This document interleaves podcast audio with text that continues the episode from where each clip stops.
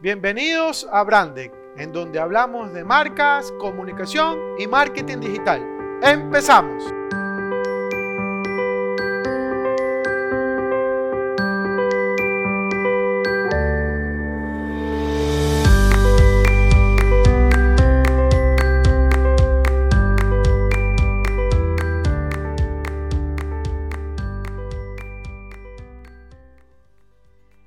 Hola emprendedores, ¿cómo están? Bienvenidos a Brandec para hablar de marcas, comunicación y marketing digital.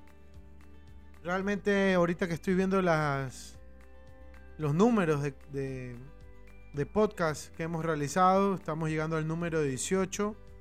Quiero agradecerles infinitamente a todos ustedes por permitirme eh, mantener este espacio con ustedes para poder conversar y demás. Agradecerles a todas las personas que día a día me están escuchando y que me están apoyando para hacer este contenido más atractivo, más interesante y sobre todo que les pueda servir a ustedes en, en su día a día, ¿no? Realmente yo no me siento un emprendedor per se porque creo que fallé bastante. Espero más adelante eh, poderlo retomar como, como me gustaría. Pero hasta mientras estoy aportando mi granito de arena a través de la experiencia y, de las marcas con las cuales trabajo y, ofrezco en ocasiones mis servicios pues no profesionales. El día de hoy quería hablarles acerca de, de algo que es tema de los valores de marca. Pero los valores de marca no nacen porque sí, o sea, hay un, hay un trasfondo de eso. Ese trasfondo tiene que ver mucho con el tema de los arquetipos. Y estos arquetipos que más adelante les voy a conversar, eh, nos permiten a nosotros, al momento de trabajar con marcas, generar estos posibles valores que van a estar arraigados 100% con, con tu marca. Vamos a enfocarlo desde dos aspectos. El primero, el de los arquetipos, y el segundo, cómo esos arquetipos ayudan a formar los valores de marca. Y muchos de los emprendedores y me incluyo, nos olvidamos de este tema principalmente en el día a día. Si nosotros somos los que fabricamos, empacamos, enviamos, cobramos, abrimos y cerramos el local, obviamente no tenemos el tiempo para cuidar los detalles que a largo plazo son los que van a dar vida a nuestra marca. Y uno como emprendedor se pregunta, ¿debo de ser tan específico? ¿Debo de ser tan cuidadoso en los detalles? ¿Me va a servir eso algo en el futuro? Basado en eso, yo tengo ciertas consideraciones que deberían tener. La primera es que las marcas están vivas por los seres humanos. Son creadas, gestionadas, cuidadas y hasta amenazadas por nosotros. Y como tal, nosotros tenemos nuestras debilidades y oportunidades de mejora. Entonces, cuando hablamos de estos temas debemos de considerar que siempre va a existir oportunidades que debemos sobre todo, aprovechar para poder dar ese salto de crecimiento que deseamos para nuestro emprendimiento. Pero eso no significa que debemos olvidarnos sobre el tema, sino más bien hacer un análisis cada cierto tiempo para conocer el estatus de mi marca. En otros países suelen realizar un estatus marcario. No hablo acerca del registro de marca, sino más bien el estatus y lo que representa mi marca para el consumidor o cliente. En mi país normalmente lo realizan en investigaciones de mercado, pero yo en esta ocasión quiero añadir ciertos parámetros que pueden considerar ustedes mismos si no tienen la oportunidad de contratar a un profesional en construcción y gestión de marca. Lo primero que debemos concentrarnos es en la categoría en la que nos encontramos. Si estamos en la construcción en el sector automotriz, de pastelería o vestimenta o alimentación, etc. Es importante determinar específicamente en qué categoría nos encontramos. ¿Por qué les digo esto? Obviamente me van a decir, claro, es que yo vendo tal producto. Con la experiencia que he tenido en algunos mercados, muchos de mis clientes me suelen decir, es que nadie hace lo que yo hago. Y en realidad hay ciertos parámetros que la marca hace o el producto hace que otros podrían ser competencia indirectamente. Con esto lo que debemos es segmentar según nuestro tipo de producto o servicio. Y empezamos a hacernos ciertas preguntas, como por ejemplo, ¿cuántas opciones más tiene el cliente potencial? ¿Somos los únicos en el mercado? ¿Cuáles hacen algo parecido a lo que yo hago? ¿Quién puede ser el que me quite dinero en cada transacción? Quizás sea cierto de que nadie hace lo que ustedes hacen, o el producto o el servicio. Pero sí sería bueno, si no lo pueden hacer al principio, debido a la falta de presupuesto, poder realizar una investigación de mercado en donde podamos tener claro quién entre todas las empresas pueden estar haciendo algo parecido a lo que nosotros estamos haciendo.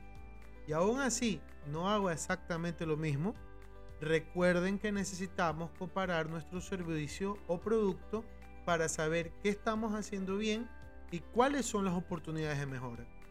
Emprendedores, les invito a que hagan una lista de 5 o 10 competidores.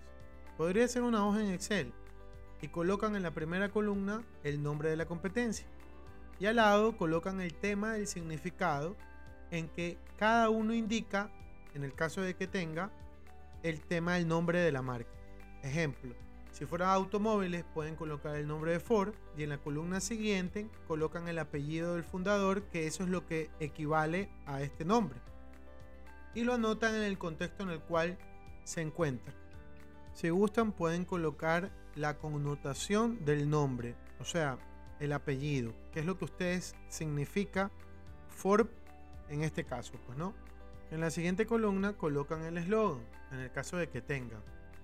¿Qué desea transmitir con el eslogan? Siguiendo con el ejemplo de Ford, el eslogan dice llega más lejos. Y hacemos exactamente lo mismo. ¿Qué es lo que connota el eslogan para nosotros? En el siguiente pueden colocar el logotipo, según acuerdo a la imagen, pues no. Eh, qué tipografía utiliza, si es serifa o itálica, qué significa utilizar con serifa, es una marca clásica, por ejemplo, en la siguiente columna, el símbolo gráfico, en el caso de que, tenga o lo acompañe. Por ejemplo, el Ford está en un círculo, semicírculo, que lo alberga todo el nombre. Eso es un ejemplo que pueden encontrarse ustedes. En la siguiente columna pueden colocar la identidad cromática, cuáles son los colores principales y secundarios. En el caso de Ford son azules y grises. En la siguiente columna pueden colocar la identidad física. Esto si es que tuviera un local. Si es moderno, si es clásico, cuál es el tipo de señalética que utiliza. En la siguiente columna pueden colocar arquitectura del ambiente. Son espacios abiertos, son espacios cerrados, invitan a conversar abiertamente o debo asistir a un cubículo. Y usted me dirá, querido emprendedor, ¿y por qué tengo que ver todo esto? Porque todo eso representa la marca. Absolutamente todo. Todo es marca. De acuerdo a este pequeño análisis que podríamos realizar, podríamos asociar cuál sería nuestro arquetipo de marca, el que nos va a ayudar a comunicar los valores de, nuestra marca. Pues, ¿no? Los arquetipos fueron propuestos por Carl Jung con el objetivo de entender las motivaciones de la personalidad humana. Él fue un médico psiquiatra reconocido por su influencia en el psicoanálisis y él reconoce que existen dos arquetipos de los cuales son el inocente, el amigo, el héroe, el cuidador, el explorador, el rebelde, el amante, el creador, el bufón, el sabio, el mago y el gobernante. Basados en estos nombres, podríamos asociar algunas marcas como ejemplo. El creador podríamos asociarlo con Apple, el inocente podría ser Coca-Cola, el sabio podría ser las computadoras HP, el explorador podría ser la marca de North Face, el héroe podría ser Nike, el mago podría ser Disney, el rebelde podría ser Harley Davidson, el bufón podría ser la marca Fanta, el amante podría ser Dolce Gabbana, el cotidiano podría ser IKEA, el protector podría ser Dove, y el gobernante podría ser Mercedes-Benz o podría ser Rolex.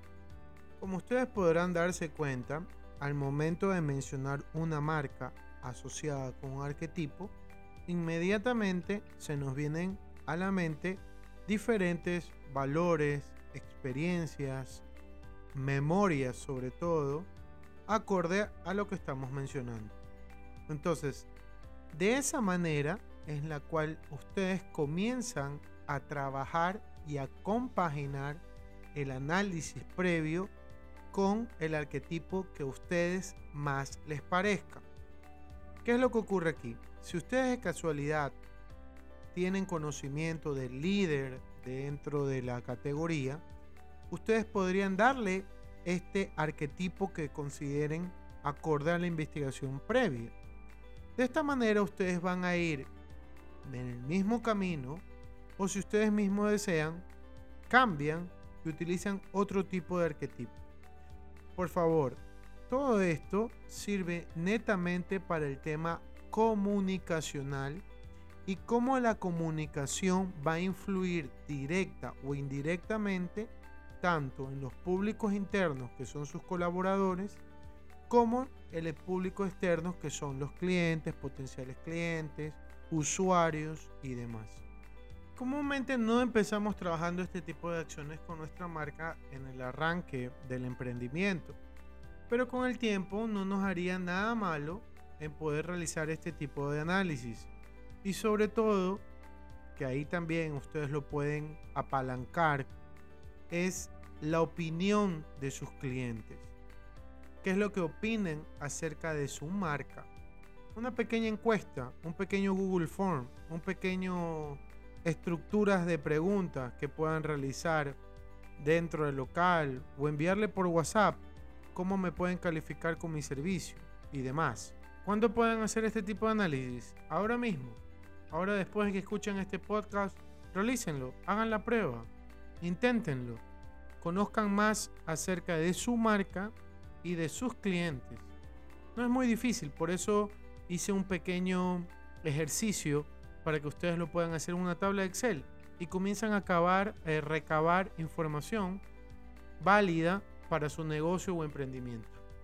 Agradeciendo nuevamente a los emprendedores por este espacio y deseándoles como siempre los mejores éxitos, les invito a que visiten mi blog hablemosdemarcas.com y que nos puedan seguir en redes sociales como Brandex Branding también nos pueden escribir a hola arroba hablemosdemarcas.com. Y recuerden, nunca dejen de innovar. Nos vemos.